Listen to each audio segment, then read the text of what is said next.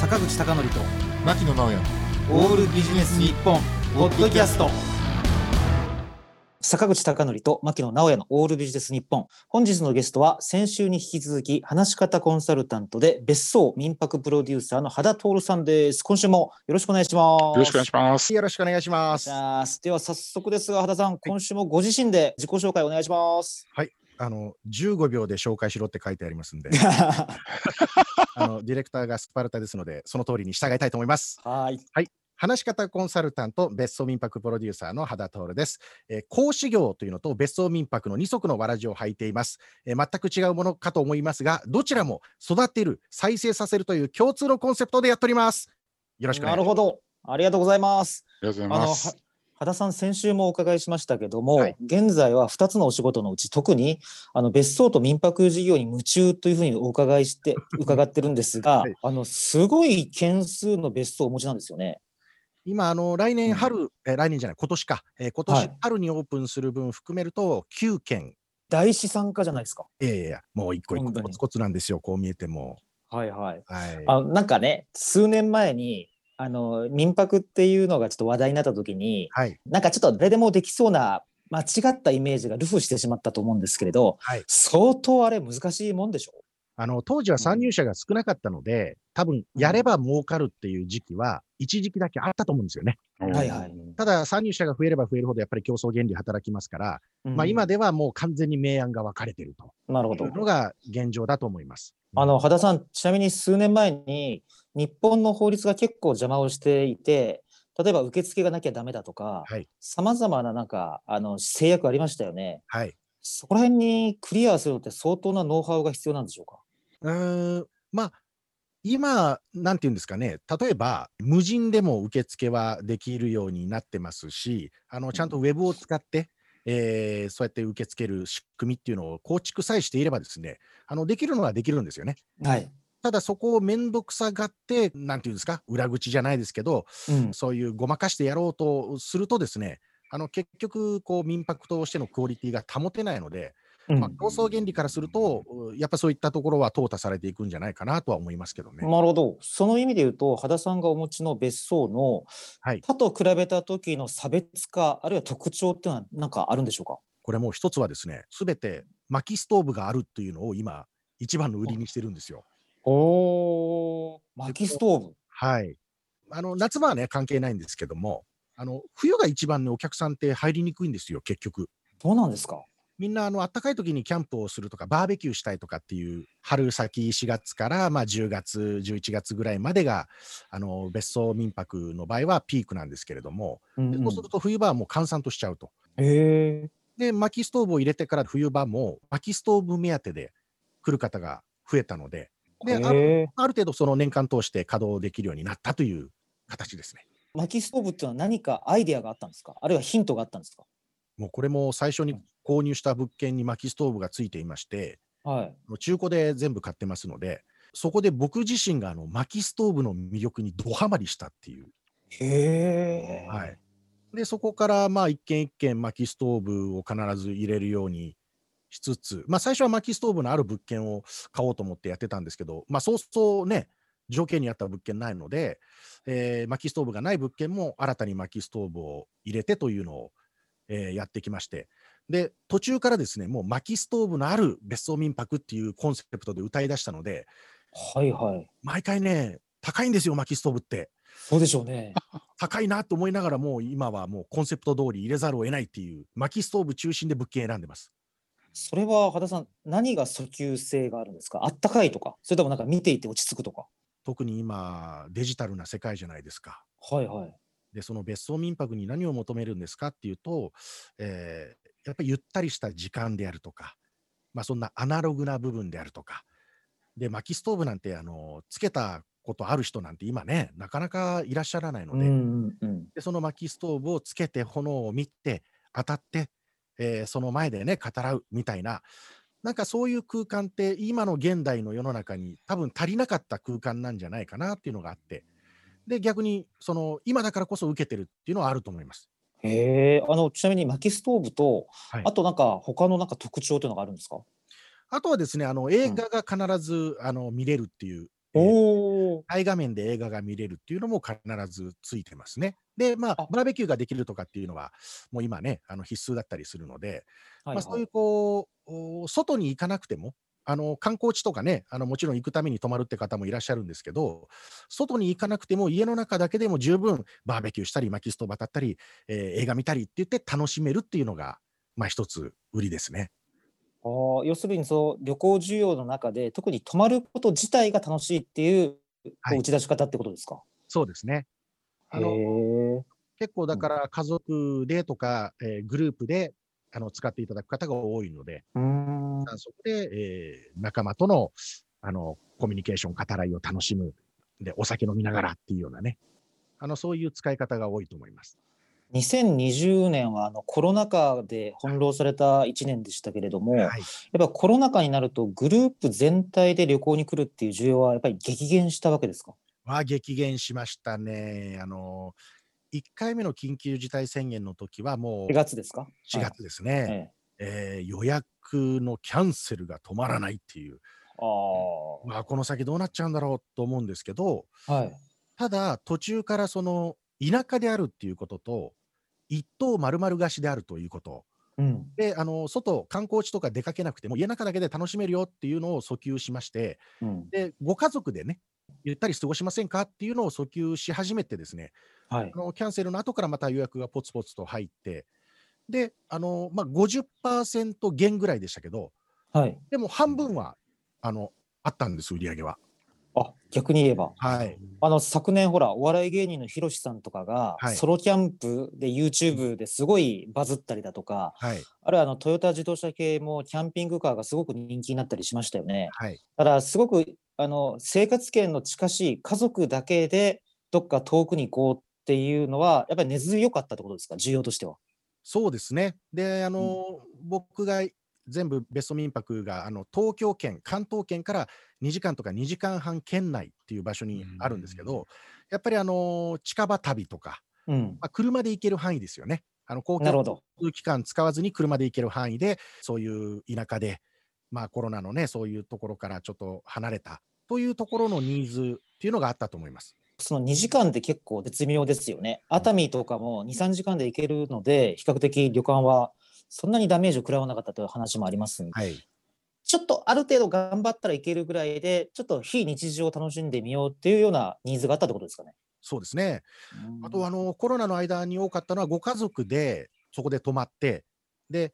テレワークするっていうまああもあう、会社行かなくて済んだとでうん学校も休みだと、まあ、うん自宅にいようが、そのね別荘民泊にいようが一緒なのでうん、なのでちょっと自宅にずっといてもストレスがたまるんでっていうので、えー泊まられる方も多かったですということは、じゃあ通信環境とかも結構整えられていらっしゃるんですね。そうですねあー今ね、うんまあどんなに田舎っつったって w i f i がないとね生きていけないんです、なるほど。だから w i f i は必須だったりしますね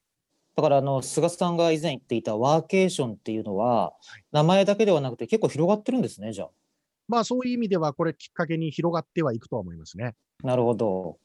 あの、なんか私の考えでは、なんかワーケーションなども会社の経費として認めてくれたら結構広がる気がするんですよね。はい。ね、今はなかなか個人の旅行と出張が切り分けられないので、うんなかなか経費化するの難しいと思うんですけど、なんか国とかからそういう支援もあったら、より民泊とかワーケーションとか進むんじゃないかなと思うんですけどね。はい。うんまあ本当に今回のコロナで、そのうん国のこう施策によって我々が振り回されるっていうのは、もう痛いぐらい経験したので、うんえー GoTo 始まった時は予約がドーンって増えて、うん中止ってなった瞬間、キャンセル、ドドドドーっと、もうその施策だけで売り上げがもうもう乱高下しましたから、はい。やっぱり影響力は大きいですよね。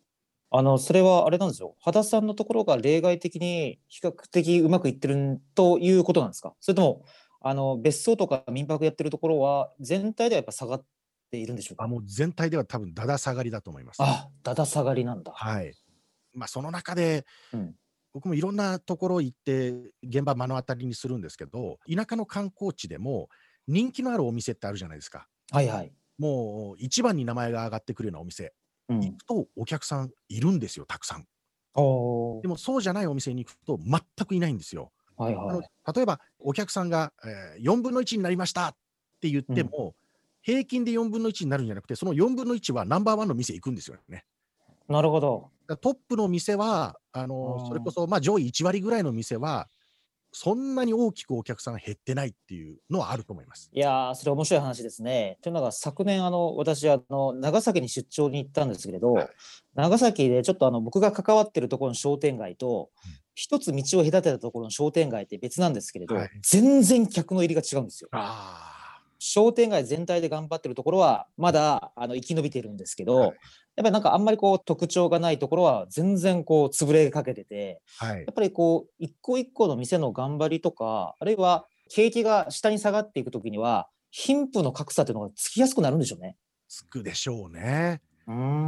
本当、このコロナになったからこそ、そのうん強みみたいなのが際立ったりとか、うん弱みみたいなのも際立ったりとかっていうので、まあ、うんそこでその業態を変更したりとかね、その業態を見直したりとかっていうのが、いかにできるかどうかによっても生き残りって変わってくると思いますね。まあ、あとは馴染みの強い客がいるかどうかって結構大きい気がしましたけどね。ああ、そうですね。うんうん原さんちなみに今あの地方の話になりましたけど、はい、なんかどんどんどんどん今空き家が増えている中で、はいあの田舎の不動産をこう活用して民泊に変えていこうというようなのはあり得るんでしょこれはね、大いうにあり得ると思いますし、まだまだ、うんあの進んでいくんじゃないかなと。うかうーんで、このコロナになってからなんですけど、あのはい田舎の僕がよく行く不動産屋に聞くとですね、はい。えーお客さん3倍になったって言ってます。おー今、やっぱり田舎の不動産を買い求める方が増えて、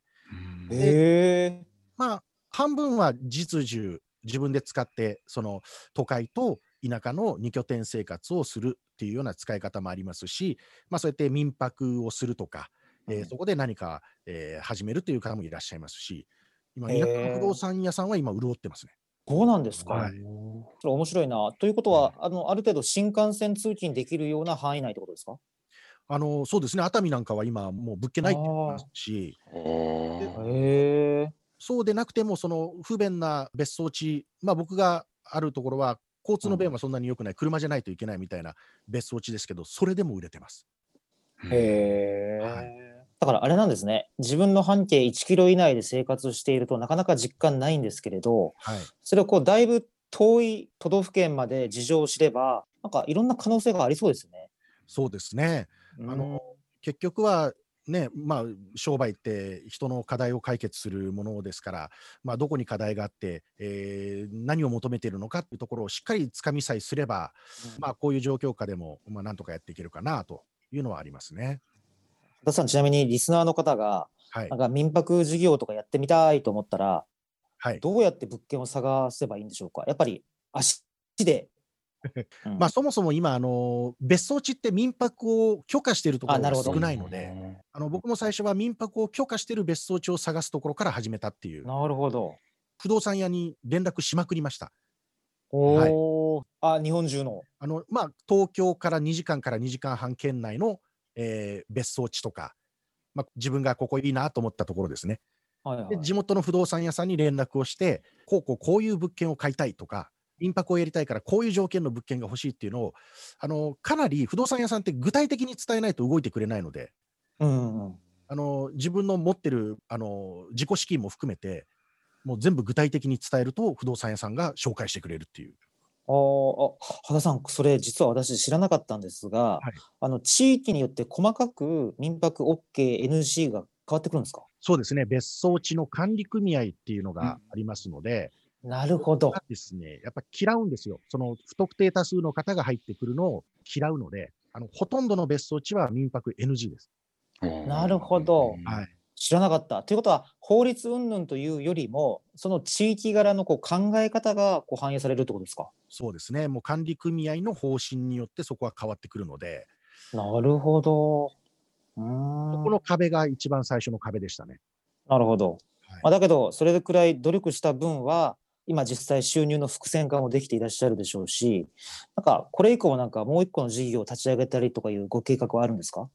今のところはまだないんですけれども、はい。あの今の商売っていうのをどう広げていくかっていうのと、うんえー一応あの私講師業をしっかりやっておりまして講師業の方もですねまだまだやるべきことというのがあるので、まあ、例えばなかなかリアルではできない分、えー動画でのコンテンツであるとかそのウェブでのコンテンツですよね、うんまあそういったのも拡充していかないといけないですしうんで民泊の方ももう一軒一軒やるというよりもですねあの今度30人入る大きなちょっとペンションを購入したんですけど、はいはい。まあ、そういう大型のお物件で、えー団体の一棟貸し需要みたいなところは、これからあるんじゃないかなっていうので、今、仕込もうとしてます。それはあのコロナ禍が収まった後に、例えば企業の大型研修とかそういったニーズですかそうですね、まあ、そういったのも、例えば一棟自分たちでしかあー使わないってなると、うん。まあ、あのコロナが収まるといえども、やっぱりね、えー自分たちのグループだけでという安心感みたいなのはあると思うので、はい。そういったニーズはこれから出てくるんじゃないかうなとん、思ってます。しかも、はいあの成功した講師に対して、なんか物件の斡旋っていうのもできるかもしれないですね。ああ、まあね。うん、副業として彼らもあの自分がこう話さなくてもこう確保できるお金作りっていうのは結構注目というか関心あるでしょうから、そうですねあるんじゃないかなって思いますけどね。ううんん。畑さんにいくら払ったらノウハウを教えてもらえるんですか講座やれとかね、うんコンサルやるっていうのも、一つは考え方はあるのはあるんですけど、これ今のところ僕はやりたくないんです。あ、なるほど。あのそれはあの収益、利益の責任をこうちょっと感じちゃうってことですか、そうですね。あーえ結局、どれだけノウハウを教えたとしても、本人の努力次第なんですよね。あうのんそこで関わってくるので、その本人が努力する、努力しないというところまでは、さすがに責任を負えないっていうのと、うーん、まあ、あとね、なんでしょうね、うーん、うん。そこで稼ぐというのは、僕はちょっと違うかなっていうのも今のところあるので、なるほど。はい、そこのノウハウを伝えてっていうよりも、ちょっと別の方法でちゃんと還元できればいいかなっていうのはあります。うん。なるほど。あのー一点だけですね、これ、薪ストーブと暖炉って違うんですかあ、えっと、形態的には違いますね。あうのん。これね、暖炉はね、よくあの外国の映画とかに出てきますけど、レンガで囲われてて、はいはいはいはい暖。炉ってね、扉がないんですよ。そうですね、扉ないですよね。あのオはいープンですよオーね。プンですね。はいはいはいオープンなやつは暖炉って言って、はいはいはいはいはい。薪ストーブの場合はガラスのついた扉があって、二次燃焼で燃えさせるとか、なんかまあいろいろあの燃えさせる方法が若干違ったりするんですけど、あじゃあ、直火っていうわけでもないんですね。そうですね、ああれはー輻射熱で温める。あ、そうなんだ。で、その扉を閉めることによって、うん煙突とのドラフトの状態ができて、二次燃焼みたいなのが起こって、はい。でそれがまた暖かくなるんで、燃焼効率はいいんです、薪ストーブの方が。あそうなんですね。はいなるほど、なるほど。今お伺いすると、あのいわゆる暖炉とは全く違いますね、それね。そうですね、若干、うんあの見た目は似てますけど、うんうんうん、構造はちょっと違うんですよね。なるほど、なるほど。はいあわかりました。ありがとうございました。ということで、残念ながらお時間が来てしまいましたので、最後に何かリスナーの皆さんにメッセージがありましたらお願いいたします。はい、あのちょっとね、コロナ禍で皆さん大変ですけど、たまには家族でゆっくりと、えー田舎で暮らしたいという方、あの僕、ブログもやっていますので、えー薪ストーブのある別荘民泊体験記というブログやっておりますので、えー検索していただければいいかなと思います。はい、よろしくお願いします。はい、えー、2回にわたってのゲストは羽田徹さんでした。ありがとうございました。ありがとうございました。ありがとうございました。坂口孝則と牧野直哉のオールビジネス日本ポッドキャスト。今回はここまで。次回もお楽しみに。